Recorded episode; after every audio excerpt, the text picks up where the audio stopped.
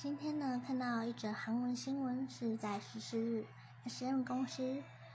证实了崔水丽在自家身亡自杀的报道。这报道呢，一部分是批评，一部分是支持的网友。有些